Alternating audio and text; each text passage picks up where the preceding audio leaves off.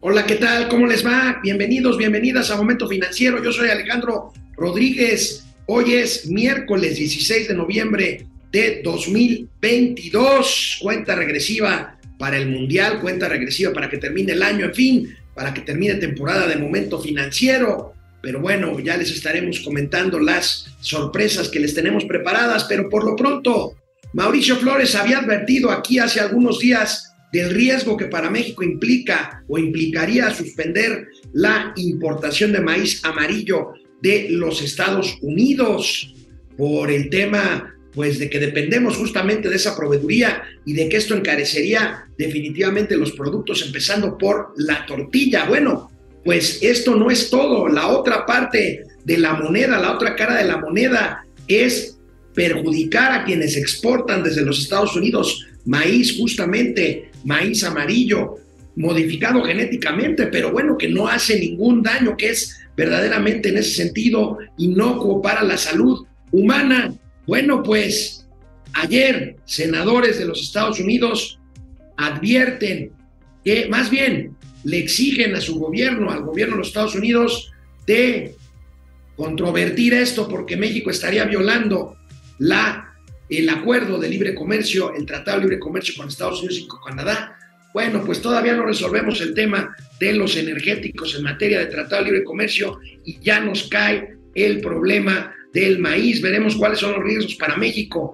A pesar del presupuesto millonario que hemos visto se destina a transferencias sociales, pues precisamente un estudio revelado hoy por el periódico Reforma revela que caen en México los niveles de progreso social en nuestro país. Ya habíamos visto las cifras del Coneval que han agregado cuatro, un poco más, cuatro millones de personas a la línea de pobreza en México, a pesar de todas estas dádivas que el gobierno las hace como que es las aportaciones del presidente de la República en realidad son eh, provenientes del presupuesto y por lo tanto de los impuestos de todos los mexicanos. Bueno, pues ahí tenemos, comentaremos esto. Donald Trump va de nuevo por la presidencia de los Estados Unidos y habla de Andrés Manuel López Obrador. Y hoy Andrés Manuel López Obrador habla de Donald Trump. Pues está muy contentos en Palacio Nacional con esto. Me parece, ya me equivoqué una vez, no creo equivocarme de nuevo. Donald Trump no llegará a la Casa Blanca. Por cierto, hablando de Estados Unidos, reinicia la conquista por la Luna, el satélite natural de la Tierra. Bueno, pues ayer se lanzó una misión otra vez en búsqueda de colonizar el satélite lunar. Tendremos una entrevista interesante con el CEO, el director general de Paque, una empresa eh, representativa de la industria de paquetería y envíos, cómo se preparan para este buen fin. Ya habíamos dicho que un gran porcentaje de las ventas del buen fin se harán por compras en línea y esto implica pues toda la logística de entrega eh, de los productos. Miércoles de gatelazos, miércoles de bichilazos, están de rechupete, no se los pueden perder. Empezamos Momento Financiero, Economía, Negocios y Finanzas para que todo el mundo, hasta la bichis, no, eso está cañón, le entiendan. Esto es Momento Financiero. El espacio en el que todos podemos hablar. Balanza comercial. Inflación. Evaluación. Tasas de interés. Momento Financiero. El análisis económico más claro. Objetivo y divertido de Internet. Sin tanto choro. Sí. Y como les gusta. Peladito y a la boca. Órale. Vamos, réjete bien. Momento Financiero. Bueno, pues algo celebrará Mauricio Flores que se puso su muy gustado jaquet lo digo en inglés para no decir una barbaridad de la cual hazme se favor.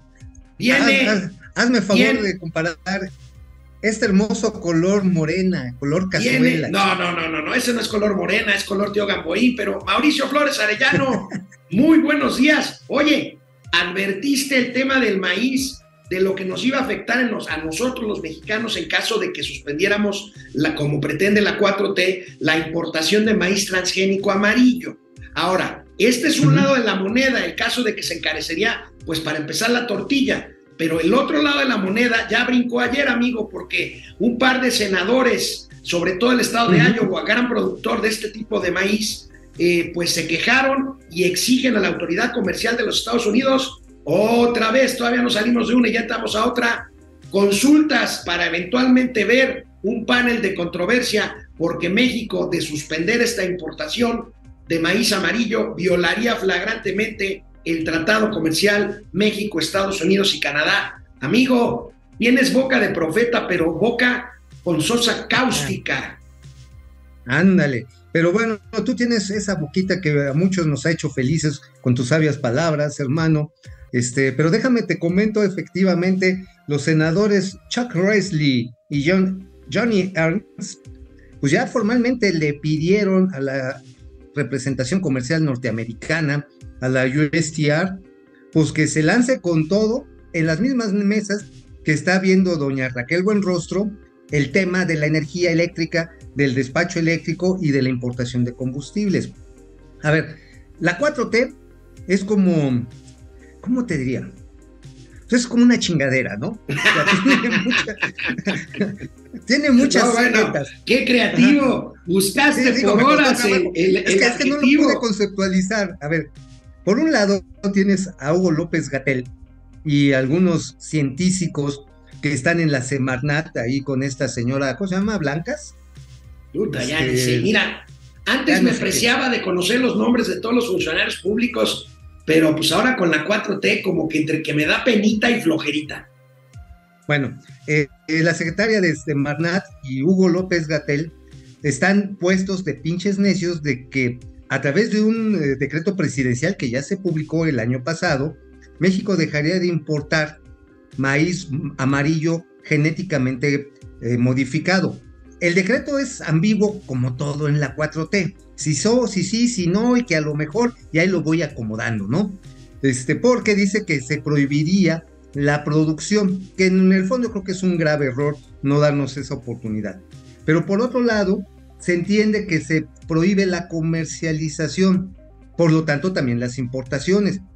Y esto, bueno, a los productores del centro de los Estados Unidos les pasa a partir la madre. O sea, les compramos 18 millones de toneladas anuales a ellos y pues ellos felices porque es un mercado complementario. A ver, todos los chairos que dicen, no, es que el maíz que sale de las entrañas de la patria. Sí, pendejos, pero nosotros no tenemos las superficies planas que tienen en el centro de los Estados Unidos. ese intercambio de maíz que alegan los senadores de Iowa, amigo, vale 74 mil, casi 74 mil. Ahí tenemos el cuadro otra vez, Davo, por favor. Ahí está. 73 mil 890 millones de pesos. El impacto que de dólares, de dólares, de dólares perdón, de dólares, 74 mil millones de dólares casi. Eh, que tendrían impacto en los productores de Estados Unidos en solo 10 días, en solo 10 años de prohibir las importaciones. Amigos, son 16 millones de toneladas al año de maíz que exportan son 18. estos Mira, acaban de subir. 18. México, Ajá, México sigue importando, este dato ha de ser el 2019, pero sigue subiendo. De hecho, 2022 va a ser año récord de importación de granos porque la productividad por hectárea en México está bien jodida. Estamos hablando de 3.8 toneladas en promedio nacional. Eh, obviamente lugares como Sinaloa, incluso sur de Sonora, pues tienen los rendimientos de hasta 10 toneladas por hectárea.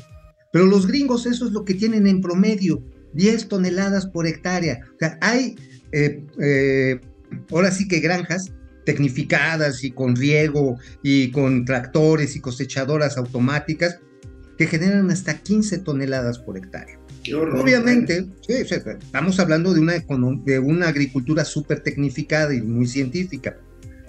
Meten semillas mejoradas. El maíz amarillo no te va a provocar que te salga el tercer ojo, no va a hacer que te duele el asterisco, no va a ser que empieces a moquear a la primera provocación. A ver, el maíz amarillo genéticamente modificado lo estamos consumiendo en muchas formas desde hace 20 años. ¿Para qué sirve el maíz amarillo? Sirve para procesar cerca de 624 diferentes productos. Desde, bueno, hasta los shampoos, ya ves lo que nos decía este, este, el presidente de la Cámara Mexicana de la Industria de la, industria del maíz, este Esteban Jaramillo, así se llama Esteban Jaramillo, de cómo se generan tantas cadenas de valor, bueno, hasta plásticos, medicamentos, y obviamente el uso más directo es alimentación de pollos, de reses, de cerdos y de más ganado.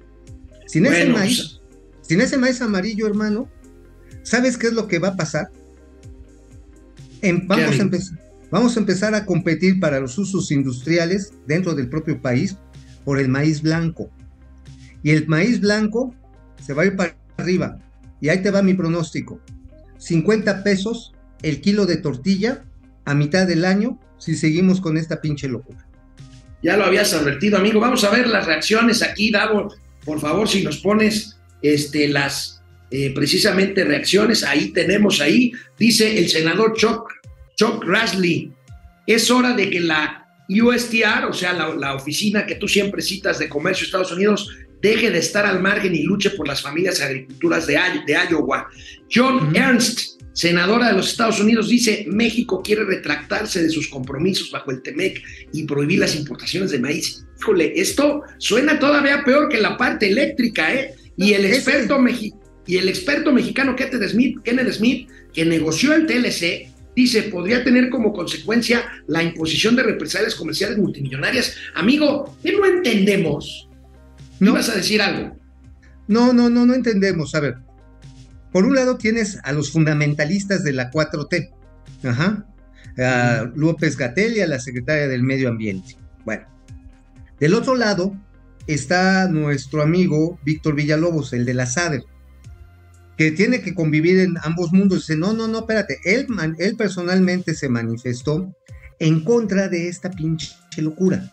Ajá. Él dijo, óiganse, espérense, este, no podemos hacer eso, no podemos prohibir tampoco la importación de agroquímicos o nos vamos a dar un balazo tremendo en la producción de alimentos, no lo hagamos. Pero pues mira, a Víctor Villalobos ya lo traen entre ceja y ceja el propio gobierno federal. A López Obrador no le gustan que sean tan neoliberales en ese sentido. Entonces, acuérdate que mantiene con mucho cariño al doctor Muerte y a la secretata, perdón, a la secretaria del Medio Ambiente, que yo ni me acuerdo cómo se llama.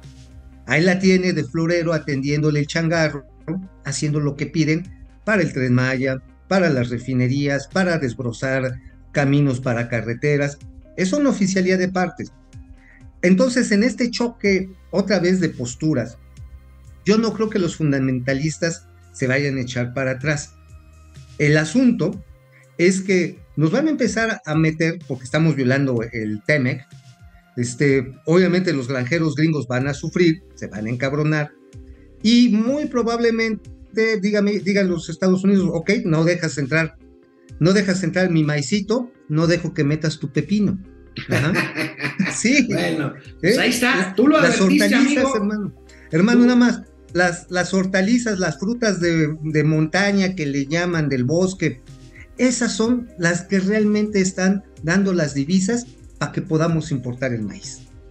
Hijo, Y si no las cosa, bloquean, Bueno, Bueno, Atrás, amigo, pues hermano. regresando, regresando a México, pues a pesar de que ya vimos que un billón de pesos que tanto presume la 4T y el presidente López Obrador, que van directo en dádivas y en eh, transferencias sociales a viejitos, eh, bueno, adultos mayores y a jóvenes y a sembradores, en fin. Bueno, pues de acuerdo con datos de México, ¿cómo vamos en un eh, documento que reproduce hoy el periódico Reforma? Amigo, nuestro país no avanza en progreso social a pesar de estas cantidades millonarias de transferencias en efectivo. Ya el Coneval había dicho que pues no vamos bien, pero aquí México, ¿cómo vamos? Pues tiene esta nota, si la vemos por ahí, amigo, en índice medido por 100 puntos de progreso social, pues simplemente México va para atrás. Teníamos un índice de 64.8, casi 69 puntos en este indicador en 2018, y ha caído pues materialmente 5 puntos a 63 puntos al cierre de 2021 en este índice de 63 puntos de 100 posibles que mide México. ¿Cómo vamos? Mira, aquí la tragedia es que se ha repartido cantidades brutales de dinero en apoyos directos, pero uno, no hay padrones confiables. O sea, mucho de ese dinero se va para campañas políticas y a la bolsa de algunos vivales. Dos, ese dinero, como se dispensa directamente y a mansalva, se puede gastar en muchas cosas. Los chamacos que reciben becas de secundaria. ¿Cuántos videos no hemos visto que están echando chela, jugando póker? Este, no está para libros, ¿eh? Y si lo vemos muchas veces con los viejitos, los adultos mayores, al no estar focalizado con precisión los apoyos, la lana, pues este, le toca incluso a Carlos Slim. ¿no? Así, así de Pues sencillo. sí. Ajá, Bueno, entonces, pues, este- pues sí, ahí, ahí está, eh, este, el que dicen que es el rentista número uno de este país, pues por todo lo que cobra para empezar de rentas de teléfonos y celulares. Pero bueno, oye amigo, Donald Trump va de nuez por la Casa Blanca. Hace seis años me equivoqué, amigo, dije que no iba a llegar a la Casa Blanca y llegó. Creo que hoy doblo mi apuesta, no va a llegar y ahora sí no va a llegar, se va a quedar desde las intermedias, amigo, pero anoche dice voy, voy derecho y no me quito. Aquí tenemos pues la nota correspondiente. Va Donald Trump y hay alguien muy contento en Palacio Nacional. ¡Qué cosa! El mundo Sí. al revés, amigo. Bueno, pues sí, digo, hay un artículo muy interesante de Sergio Sarmiento en el Reforma que dice AMLO y la izquierda mexicana y la conclusión es algo que hemos platicado aquí, pero lo ejemplifica de una manera magistral ahí este don Sergio Sarmiento. Dice, AMLO no es de izquierda. La izquierda mexicana no se ha hecho conservadora.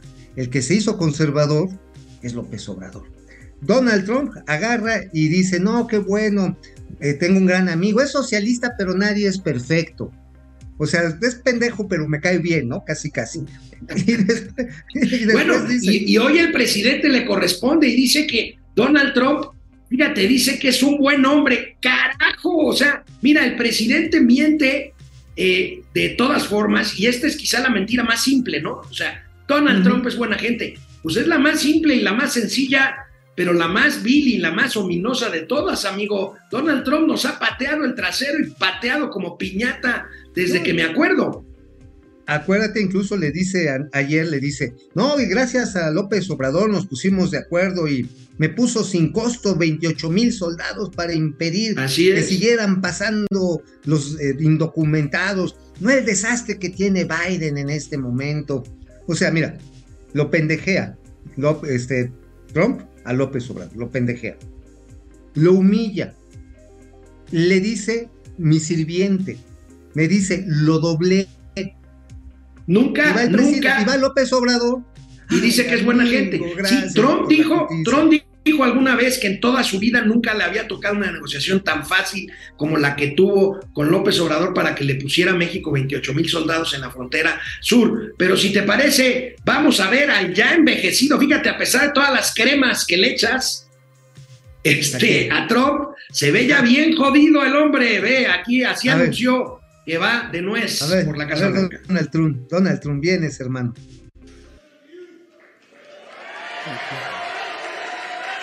Ladies and gentlemen, distinguished guests, and my fellow citizens, America's comeback starts right now.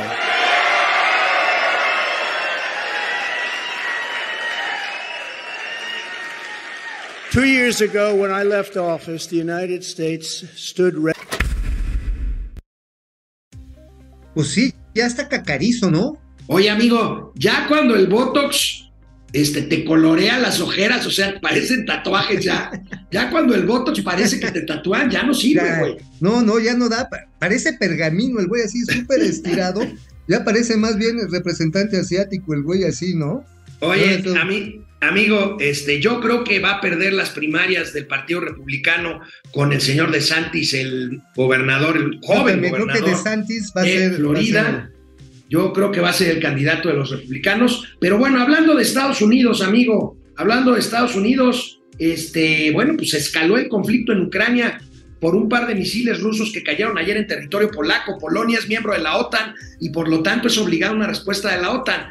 Biden destensó un poco o un mucho ayer, está en Bali, en Indonesia, porque pues puso duda de que los misiles hayan sido lanzados por el gobierno ruso. Biden no lo cree, cree que más bien es un accidente o que fueron las propias defensas ucranianas las que lanzaron esos misiles. Ahora, son misiles rusos. Esto va a escalar el conflicto a no dudar. Efectivamente, amigo, mira, pues ahora sí que si hayan sido o no hayan sido misiles enviados por las tropas de Putin, pues al mundo le dio catarro polaco.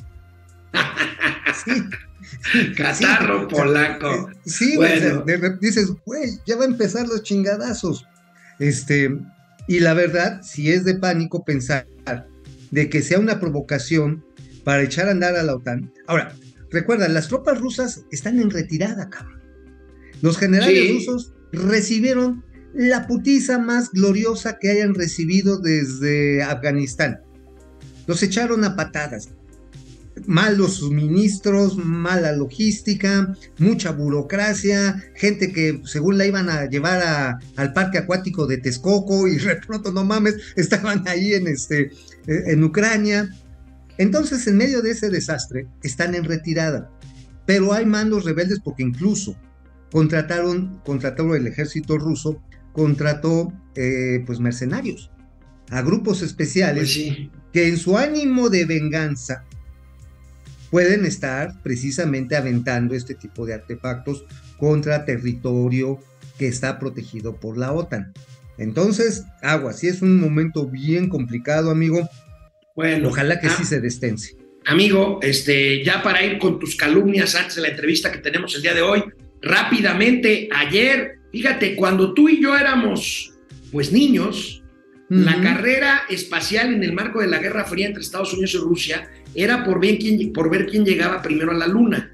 Y llegó primero Estados Unidos en aquel histórico día de finales de julio de 1969, donde el Apolo 11 llegó a la Luna con Neil Armstrong, que fue el primer hombre que pisó la superficie lunar. Esto ha sido suspendido por décadas y ayer se reanuda pues lo que cree la NASA que puede ser el principio de la colonización de la Luna con el lanzamiento de esta nave Artemis 1 que ayer despegó anoche de eh, una base de la NASA y vemos las imágenes impresionantes de este despegue misión. de la Esta carrera nueva misión. espacial. Así Esta es. nueva misión espacial. A ver, viene. And here we go. 10. Hydrogen burn off igniters initiated. Seven, six, five. Four stage engine start. Three, two, one. Boosters in ignition. And liftoff of Artemis 1. We rise together back to the moon and beyond.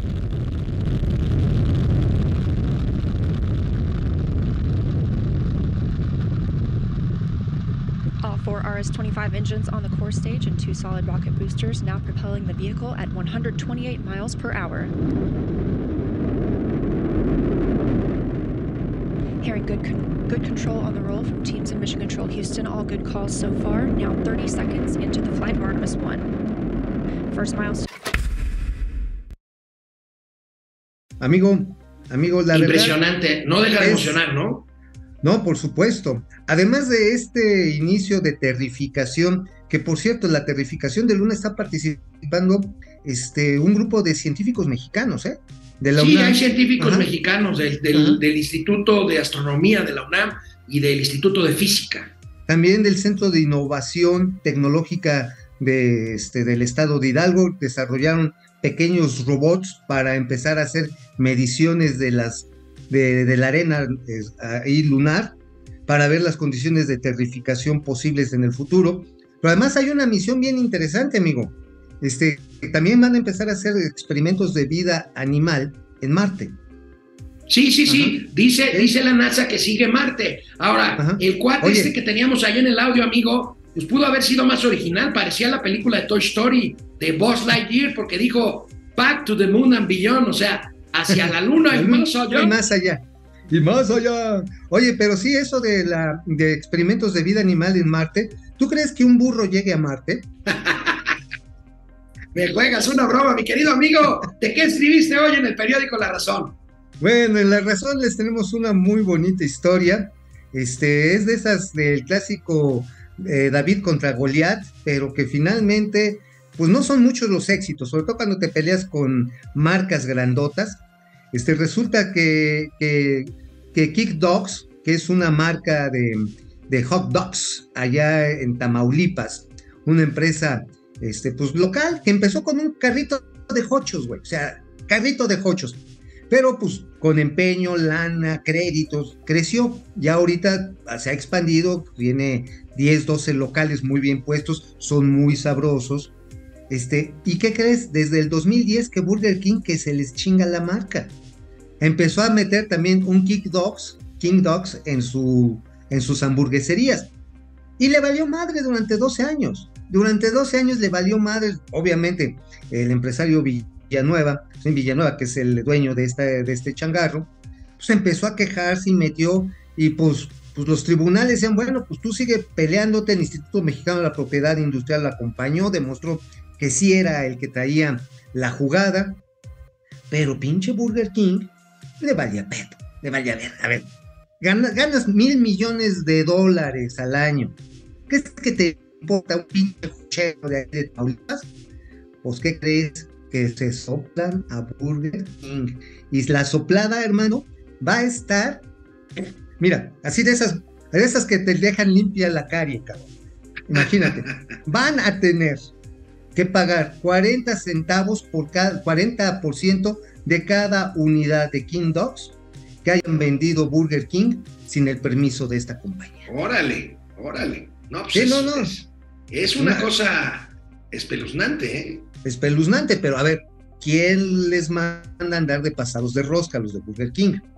¿No? Digo, ahora sí que... Y además, este, una marca que va como que a la baja, igual que McDonald's, igual que Carl's Jr. Bueno, Carl's Jr. se ha sabido un poquito ahí modernizar, pero las tradicionales marcas de este tipo de cadenas, este, pues han, han, Han- han la tenido un baja en los últimos 10 años, ¿no? Han tenido un retroceso. Este, de hecho, Burger King está tratando de renovarse con sus hamburguesas veganas, está tratando de entrar en esta onda este, de amistad con el medio ambiente y no chinguen a los animalitos.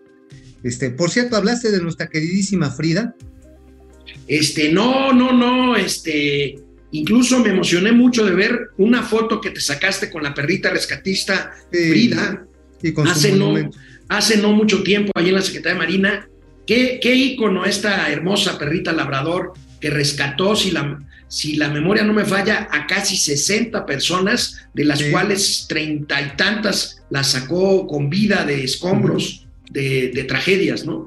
de tragedias en Haití, en México, este, en Centroamérica. Realmente todo un emblema nacional, nuestra queridísima Frida, 13 años, cansada, agotada por una vida, pasó los últimos tres en compañía de su cuidador y la verdad, la verdad casi se me arrancaron las lágrimas porque tan, tan, la vez la, la, la unidad entre el cuidador y sus perros rescatistas ahí en la marina Es una Es- maravilla. es una amistad inquebrantable, inquebrantable. Bueno, amigo, ¿qué traes en el Independiente para irnos a pausa y regresar con la entrevista? Rápidamente, échenme el independiente. El plan B del señor López ya puso a todo mundo en el sector empresarial a temblar. Ya, efectivamente, dice, no, espérame, espérame, ¿cómo que este, cómo que así, así que ahora sí que, pues si, si no te bajo los pantalones, pero de todas maneras Poninas dijo popochas, ¿no? Este, no, pues mira, ya lo estaba diciendo por un lado el CCE, el Consejo Coordinador Empresarial, Paquito Cervantes, el suavecito, este, el viernes pasado, previo a la marcha, dijo, no, no, no se metan con las inversiones. Después tenemos que el Consejo Mexicano de Negocios, ya no es hombre de negocios, ya es porque hay mujeres, pero también, por ejemplo, en el Consejo Mexicano de la Industria Maquiladora y Manufacturera de Exportación, eh, están preocupados, y en el Instituto Mexicano de Finanzas también están preocupados, de que sea una, un método para alterar, ahora sí que por la puerta trasera, alterar el sistema electoral mexicano. ¿Por qué? Porque lo va a litigar. O sea, ya lo estaba Sí. anunciando hoy en la mañana Ya, el ya le de bajó. contención. Y ya le bajó dos rayitas hoy el presidente, ¿eh? se dio cuenta a partir de, a ver, fue la marcha primero. Entonces dijo, entonces voy por el plan B, pero ya se dio cuenta que no puede violentar la constitución y ya le bajó dos rayitas hoy. El presidente ya dice, bueno, bueno, igual y las leyes secundarias no me permiten hacer lo que yo quiero, pero haré lo que pueda. Entonces, ya le bajó dos rayitas. Yo estoy muy contento porque me parece que es un triunfo de quienes salimos a marchar el domingo pasado. Sí, sí, pero yo no le creo a López Obrador. No, bueno, bueno, bueno. Es No, un no triunfo creo. parcial, hay que seguirle. Hay que seguirle, porque mira, ¿qué es lo que están convocando el primero de diciembre? A llenar el zócalo. No, ya, entonces- ya no va a ser, perdóname amigo que te interrumpa, ya no va a ser el 1 de, de diciembre, No. va a ser el domingo 27. Lo pasaron al domingo. ¿Por qué? Porque quieren mostrar que pueden llevar más gente a las calles Así y es, llegar al Zócalo. Eso es lo que ardillas. quieren. La diferencia está en que, como no pasó eh, el domingo, va a haber decenas, cientos de camiones en la periferia de la marcha Claro. de los acarreados que van a llevar para que parezcan ser más de los que fuimos el pasado Ajá. domingo. Va a haber un montón de bolsas de despensas, de lonches con flotzis, pases de lista, camiones quién sabe de dónde, como tú dices, pero van a tratar de demostrar esa fuerza. Ahora, López Obrador cuando se ve en su ambiente, cuando se ve este entorno de apapacho, grito, aplauso, matraca y porra, el señor crece, se crece. Y yo, yo estoy seguro que el señor Muñoz Ledo no se equivocó eh, ayer cuando dice que el señor presidente trae un problema acá en la azotea. Y cuando él se siente protegido, se siente envuelto y apapachado, puede cambiar. Acuérdate, el 15 de septiembre, amigo, la mitad de los mexicanos los teníamos acá, los tompiates Ujú. acá, porque había casi la certeza de que el señor iba a decir y chinguen a su madre los gringos, nos salimos del TEMEC, viva no la soberanía energética. No pasó, pero no pasó porque no hubiera querido, yo creo que fue porque dijeron, güey, este, viene, el señor John Kerry viene pasado mañana y a ver cómo te va, cabrón. O sea, de Pues aquí. sí. Bueno, pues Entonces, vamos a ver. Lo, que- lo que, lo lo debemos hacer es seguir pendientes y seguir presionando, seguir atentos y seguir eh, pues evitando que esto suceda. Amigo, vámonos a un corte porque de regreso tenemos una entrevista muy interesante. Vámonos. Bueno, pues amigo, aquí estamos. Este, Saludos. vamos a ver con eh, nuestros amigos que están. eh, a ver, a ver, a ver, a ver, a ver, a ver, es que son muchísimos. de A ver el cine, güey. Este, Tavo Rivera, gracias desde Mexicali, y José Armazán Mendiola. En Palacio Nacional llevan tres días descalificando la insignificante marcha del domingo, pues. Bueno. Alicia. Alicia Orozco, Oye, amigo, eh, ¿sí Lozano. ¿sabes de qué? ¿Sí sabes de qué murió el quemado? ¿de qué amigo? De ardido. Alicia Orozco Lozano, cuando todos los medios y todos los periodistas digan recio y querido que este viejo se está robando todo y está acabando con México, abrirán muchos ojos. Yo creo que eso está pasando, ¿eh? a pesar de que los otros dicen que los medios nos ponemos de acuerdo para pegarle al presidente, amigo. No, pues mira, nada más basta ver con las cosas que están pasando. Ayer les platiqué lo del quién sabe y con Planet. Pinche ratería está a lo que da, ¿eh? A lo que da, cabrón.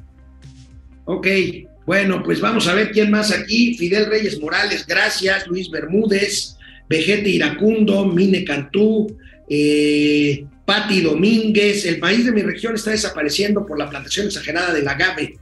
Se está, se está sobreexplotando la sierra, la tierra y deforestando cerros. Vicente Albeniz, buenos ¿En dónde días, tíos. ¿Quién es, quién está advirtiendo esto? Pa- Este, Pati Domínguez, no dicen dónde, ojalá y nos diga exactamente en dónde. Vicente Ojalá, Albeniz. Pati, descríbenos eso, mándanos fotos, porque este, con todo y que el tequila sea un gran producto de consumo nacional y exportable, no podemos agarrar y darle la madre a, a la tierra, ¿eh?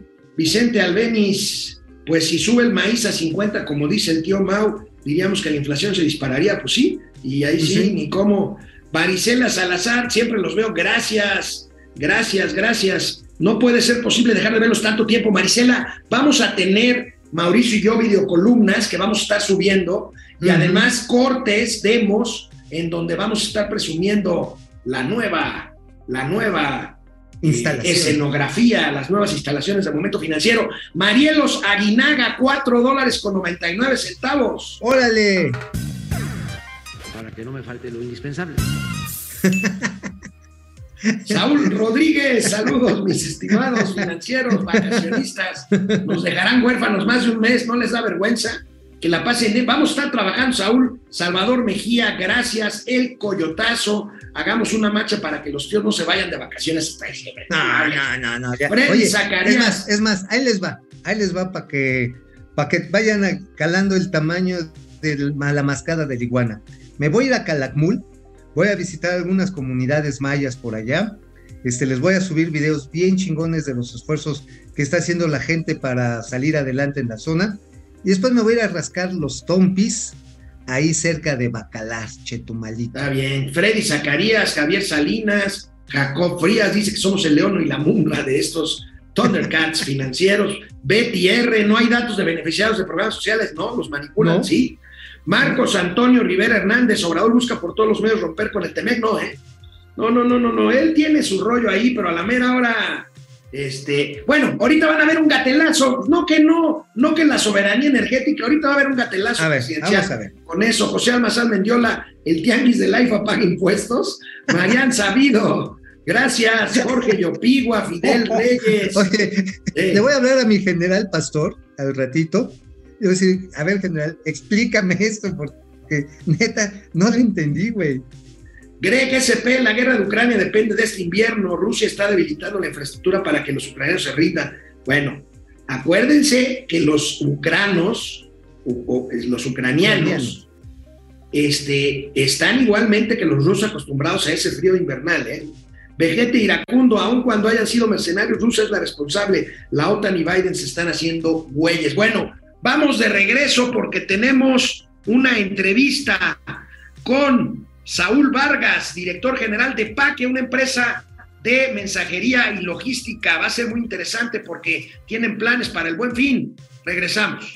Bueno, pues estamos aquí de regreso, se acerca el buen fin, 195 mil millones de pesos se espera que haya de derrama económica por el buen fin, cuatro días de ofertas, pero esa no es la, no, bueno, no es la noticia Sí, es la principal a mi parecer, sino que más del 20% de las ventas serán en línea, por lo tanto aquí entran las empresas de mensajería y paquetería. Y para hablar de esto tenemos en la línea a Saúl Vargas, el CEO, el director general de Paque, una empresa muy representativa de servicios de mensajería y paquetería. Saúl, ¿cómo estás? Muy buenos días. Buenos días, Alejandro. Buenos días, Mauricio. ¿Cómo les va? Un gusto ¿Qué tal, estar con Alejandro? ustedes. ¿Cómo estás, Saúl? Buenos días. Bien, afortunadamente bien y con mucho gusto de tenerte aquí. Antes de entrar al tema de las cifras para de cara al buen fin, platícanos de Paque, la empresa que tú diriges, este, alcances, tamaño, números, de qué se trata y luego platicamos de lo que viene en los próximos días, Saúl.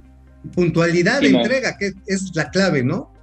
Exactamente. Pues mira, les cuento muy rápido, Alejandro, Mauricio. Este, de nuevo, gracias por la invitación.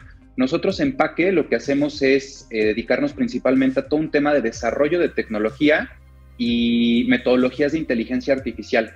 Con estos dos, lo que hacemos es depositarlo en una plataforma y esta plataforma ayuda a todos nuestros clientes a eficientar sus gastos para el tema de la logística de su e-commerce, de sus tiendas en línea o las conexiones que tienen con sus eh, distintos marketplaces. Eh, esto es desde el año 2017, ¿no? O sea, que es donde PAC entra eh, formalmente en funcionamiento y de ahí a la fecha, afortunadamente ha sido una tendencia creciente para nosotros, pues principalmente empujada en el 2020 por todo este tema de la pandemia, que no quiero decirles que, que si no hubiera ocurrido la pandemia, no estaríamos viviendo este tipo de situación, ¿no? Este tipo de realidad, pero lo que sí hizo la pandemia fue adelantarlo unos 3, 5 años, este efecto que estaríamos viviendo por ahí del 2025. Mm, este, Saúl, en términos de crecimiento de, eh, de este mercado, obviamente la pandemia fue el parteaguas, toda la mensajería y la entrega, el delivering, fue este, explosivo su crecimiento. Eh, ¿Ya llegó a un, a un punto de, digamos, de crecimiento estabilizado o todavía percibes que hay espacios de crecimiento? ¿O cuáles son esos espacios de crecimiento para empresas como ustedes? Mira, totalmente en crecimiento constante. De hecho, lo que nosotros vemos y son estudios que están eh, presentes, digo, principalmente la AMBO, ¿no? Asociación Mexicana de Venta Online, y lo que nos dice es que hay una tendencia de aquí al 2025, en donde para el 2025 lo que se espera es que estemos en números alrededor de los 350 a 400 millones de envíos. Entonces, Ah, un mundo, un mundo gigantesco, ¿no? O sea, de oportunidades. Eh, específicamente para nosotros en este 2022, la cifra a total año va a rondar unos 220 hasta 250 millones de envíos, eh, hablando de e-commerce, y de eso nosotros como PACE participamos con un 1%. ¿no? O sea, nuestro objetivo es que este año nosotros podamos cerrar con alrededor de 2 millones, 2.2 millones de paquetes enviados. Entonces, hay toda una oportunidad gigantesca Oh. allá afuera, basándonos principalmente en un excelente servicio al cliente. Claro. eh, Saúl Vargas, Saúl Vargas, CEO de Paque, esta empresa, este, pues muy innovadora por lo que nos dices. Este, ahora, la innovación implica dar seguridad. Yo sé que con la pandemia, como dices tú, pero bueno, independientemente de la pandemia, el crecimiento era imparable. Pero, ¿cómo van con el tema de la seguridad? Hay todavía, no muchos, pero todavía hay mexicanos que tienen sus reservas para hacer compras en línea por el tema de seguridad. ¿Ustedes qué están haciendo para poder garantizar esto? Pues que cada vez pues los que somos usuarios de ventas en línea, pues cada vez estamos muy convencidos de que la gran mayoría, por no decir casi la totalidad de las transacciones, pues son completamente seguras en cuanto al cobro y sobre todo en cuanto a delivery, la entrega final del producto. Totalmente, Alejandro. Mira, tú ya acabas de definirlo perfecto. Eh, yo creo que uno de los principales riesgos que los mexicanos seguimos teniendo todavía presente es el tema de voy a exponer los datos de un método de pago en una plataforma, en línea, ¿no? En Internet. Entonces, eso es como que un riesgo gigantesco que sigue latente en la mentalidad de todos los compradores. Aún así, para este buen fin, lo que se espera es que pueda aumentar la cifra y llegue a un 70-75% de personas que puedan estar comprando en línea. Específicamente nosotros, en Paque, lo que tenemos que garantizar son dos cosas al ser una plataforma prepago, eh, los métodos de pago para nosotros tienen que estar 100% protegidos. Entonces, darles la seguridad a todos nuestros clientes que contamos con los distintos métodos de encriptación de datos, protección de datos y transacciones a través de un método que se denomina como 3D Secure. Esto, para no hablar de cosas muy técnicas, no es otro eh, fundamento más que decirle a los clientes que cada una de las transacciones que ellos hagan va a estar 100% protegida y solamente autorizada si es que ellos, desde cualquier dispositivo que tengan, ya sea una tablet, una computadora o un teléfono celular, autorizan la compra por medio de su banco. Si esto no es así, que se queden con la seguridad de que las compras no van a ser aprobadas si es que ellos no dan el OK, ¿no? O sea, desde una plataforma que ellos controlen. Entonces, para nosotros es importante eh, poderle decir a los clientes que tenemos, como les decía, todos los métodos de encriptación de información y los métodos de seguridad para que las transacciones en línea no tengan ningún problema. Esta parte de ciberseguridad que, mencionas, eh, finalmente, pues los que se dedican a fregar a los usuarios, los compradores, no descansan.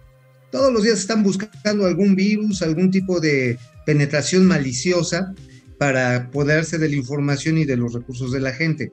¿Ustedes cómo están o cómo actúan preventivamente ante un riesgo que sabemos que está ahí presente y todos los días actuando?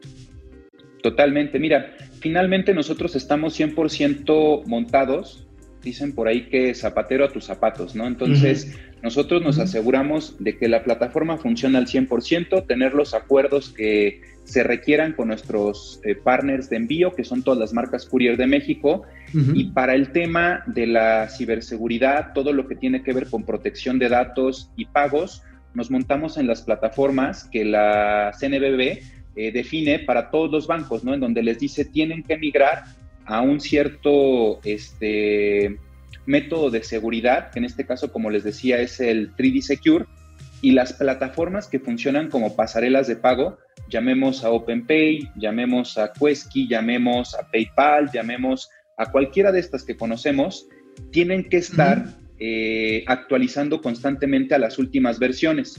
Por ejemplo, debe de tener un par de semanas en donde se hizo una actualización del método 3D Secure de la versión 1.0 a la 2.0. Entonces, en ese sentido, lo que hacen los bancos es proteger al 100% la transacción de cualquier usuario, de manera tal que no quiero decirte que nunca va a suceder, Mauricio, pero si llegara a suceder y la transacción no fue aprobada por el método de seguridad del cliente y que la haya hecho con un dispositivo que él tenga a la mano, tiene toda la posibilidad de poder revertir esa compra, buscar el reembolso y que no tenga ningún cobro imputable a él. Ah, perfecto. Oye, Saúl, nada más este, para terminar por mi parte eh, y que nuestros amigos, este programa se trata de hacer de las finanzas y la economía pues algo muy digerible para quienes nos hacen favor de seguirnos. Este, tengo entendido, y corrígeme si estoy mal, por favor, Saúl Vargas, este, eh, Paque tiene interacción directamente con clientes, pero aparte, a lo mejor hay quienes no los ven porque ustedes son proveedores con su plataforma de otras marcas, otros sellos que a lo mejor sí tienen interacción más directa con, con cliente, como pueden ser este, pues, plataformas eh, de compra en línea, no sé, Amazon, o empresas de mensajería más grandes que se apoyan o se basan en la plataforma de Paque para poder dar la atención al cliente. ¿Es correcto? Sí, correcto. Mira, realmente lo que nosotros hacemos es tomar a todos estos eh, partners de envíos, eh, todas las marcas ¿no? que existen afuera, ejemplo DHL, y lo que nosotros hacemos es los ponemos en una plataforma para que de cara al cliente sea muy sencillo, que sea un omnicanal. ¿no? O sea, si tú tienes una tienda en línea eh, que puede ser desarrollada por Shopify, y si estás conectado además en un marketplace que puede ser Amazon, por ejemplo, lo que nosotros hacemos es que en la plataforma cachamos todos los pedidos que tú tienes que estar haciendo en estos distintos sitios y te acercamos las opciones de envío, todas aquellas que existen en México, con las distintas opciones de servicio que existen. Los servicios flash delivery, los servicios de entrega same day, next day y servicios estándar. De manera que nuevamente para el cliente sea muy sencillo el poder estar interactuando con la plataforma y gestionar la logística de sus plataformas de venta. Vaya, bueno, pues a final de cuentas es como que un operador de multi, pues multiservicio y que acumula esta plataforma, Sol. Muchas gracias, de veras. Interesantísimo esto que están haciendo Empaque. Salud, eh, saludos y gracias, Saúl Vargas. Amigos y amigas, un ejemplo más de pues iniciativas empresariales mexicanas que están allá a la vanguardia con servicios eh, de alta tecnología. Saúl Vargas, CEO de Paque, muchísimas gracias por estar con nosotros en Momento Financiero. Un gusto, Alejandro, un gusto, Mauricio, que estén muy bien, excelente cierre de semana. Un abrazo, gracias. Pues ahí tenemos, amigo, Paque, Paque. Hay, hay luego empresas que no se ven, pero que si no estuvieran, pues simplemente las cosas no pasarían. Sí, no, no estaría tan fácil y sobre todo que es un agregador de valor en todo este proceso que parece sencillo para el usuario, pero que hay muchos hilitos que cuecen ese lazo. Amigo, leemos más mensajes porque hay muchos gatelazos. Hoy es miércoles de vilchilazos, así que Ay, mi vida. está muy bueno. Vámonos. Ahí viene.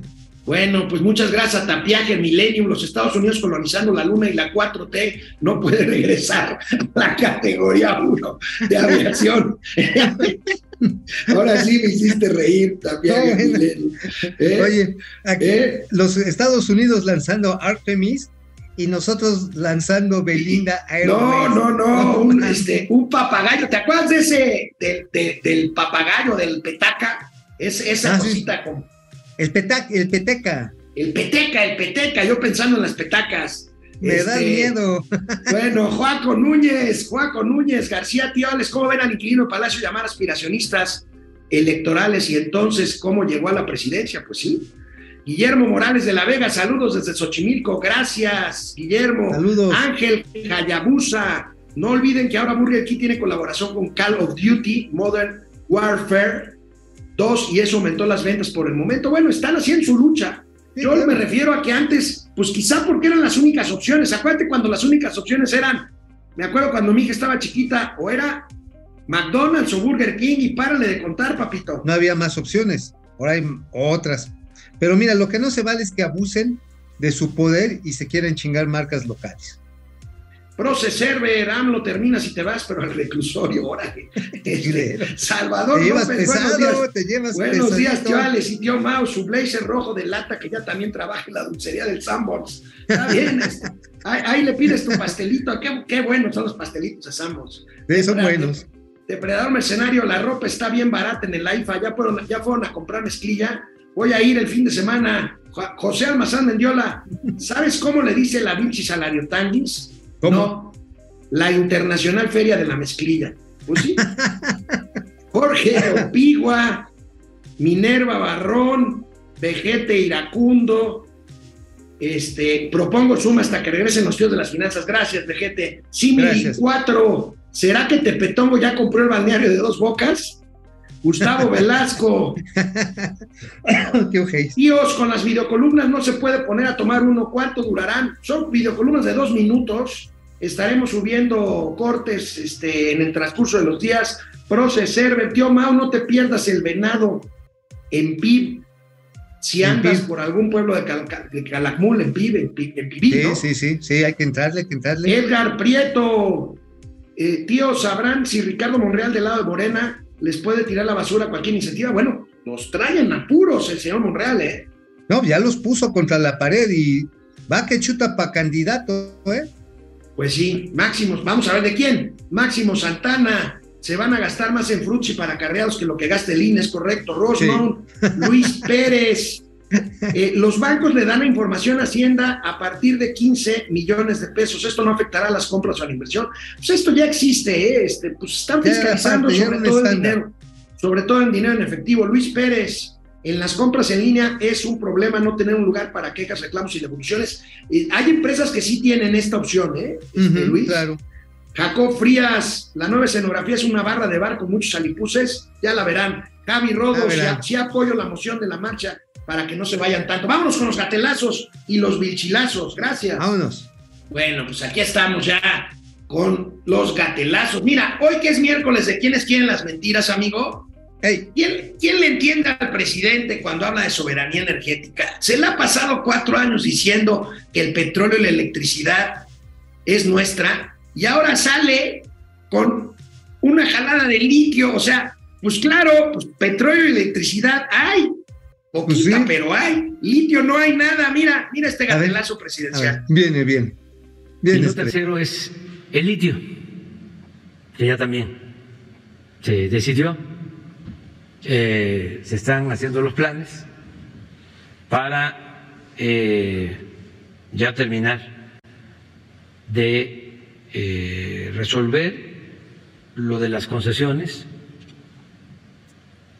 Se está decidiendo de que el litio ya es de la nación y que en todos los casos tiene que haber asociación de eh, no que no. Es que sí necesitamos asociarnos porque es que, es que todavía no encontramos el litio. Oye, a ver, hermano, no hay, no hay un pinche kilo de litio. No hay uno. Ni, habrá, uno. ni habrá pronto. En cinco años es lo que los expertos consideran, si se le invierte una la nota, empezar después de como 6 mil, 7 mil millones de dólares, salir el primer, el primer este, kilo de litio, ¿eh? Y para entonces, ¿qué crees, carnal? Ya va a haber nuevos métodos de almacenamiento que se están ya experimentando con Simplemente aguas, con nitrógeno, ¿no? con nitrógeno, pero para acumular energía eléctrica, con sodio, ¿sí? Y con soluciones de magnesio.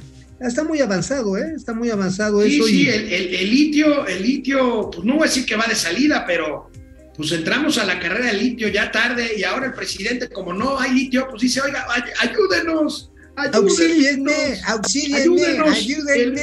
Bueno, oye amigo, sobre la marcha del domingo, ¿Qué? más gatelazos, aquí una, se aventó una buena puntada Santiago Krill, la verdad. A ver, sí. A ver, viene Santi.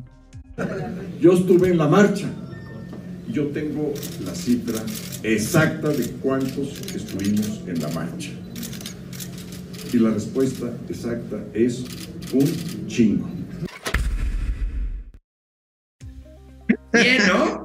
Pues sí, ahora sí, somos un chingo y seremos más. Somos un chingo y seremos. más. Bueno, oye amigo, ya ves todos los calificativos que nos ha puesto a quienes ¿Ah? marchamos el domingo el presidente de la República. Mira, aspirantes a Mira fifí. nada más esta pieza. Pampipe descubrió el acordeón que tiene López Obrador en su atril mañanero. Mira, A ver, viene.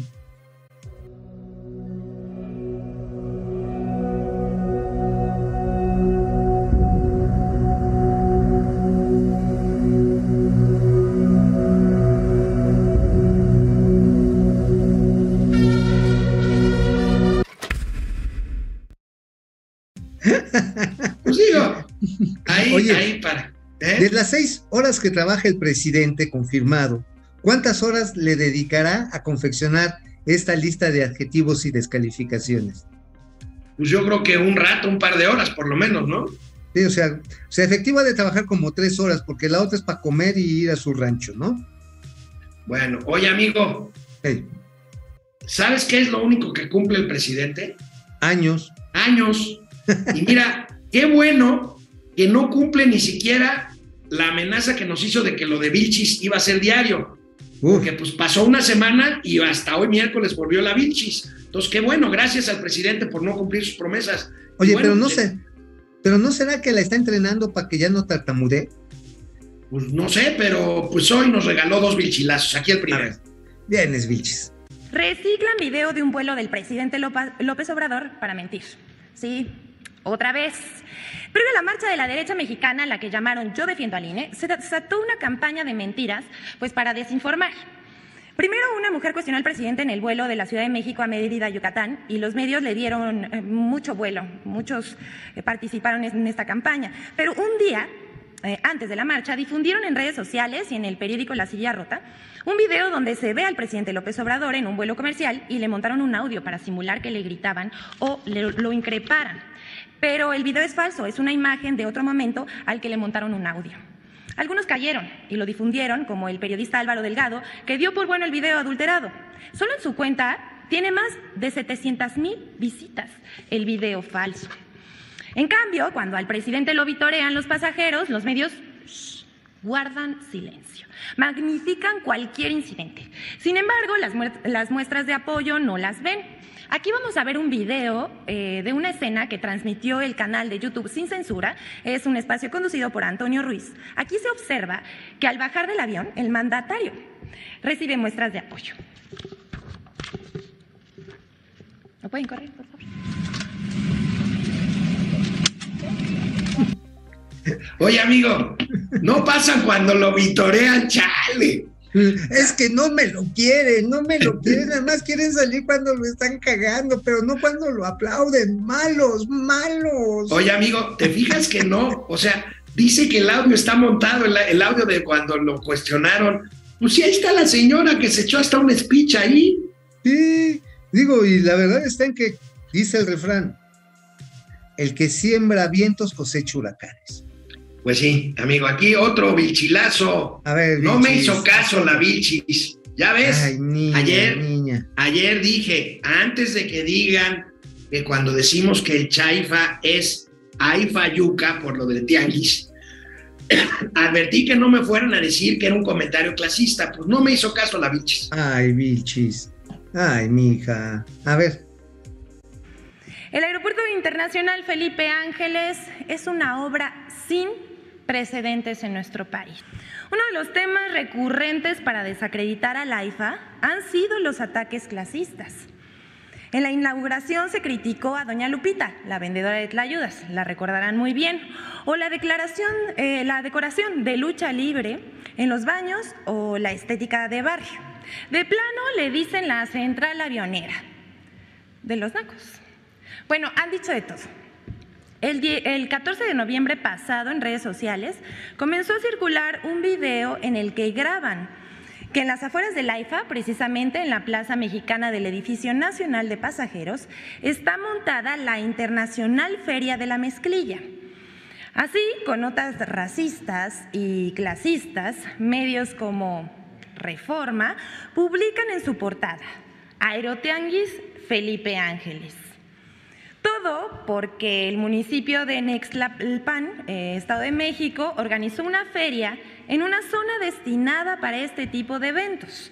Productores y vendedores tradicionales de mezclilla utilizaron el espacio para vender sus productos de marcas nacionales y no piratería, como se dijo en redes sociales.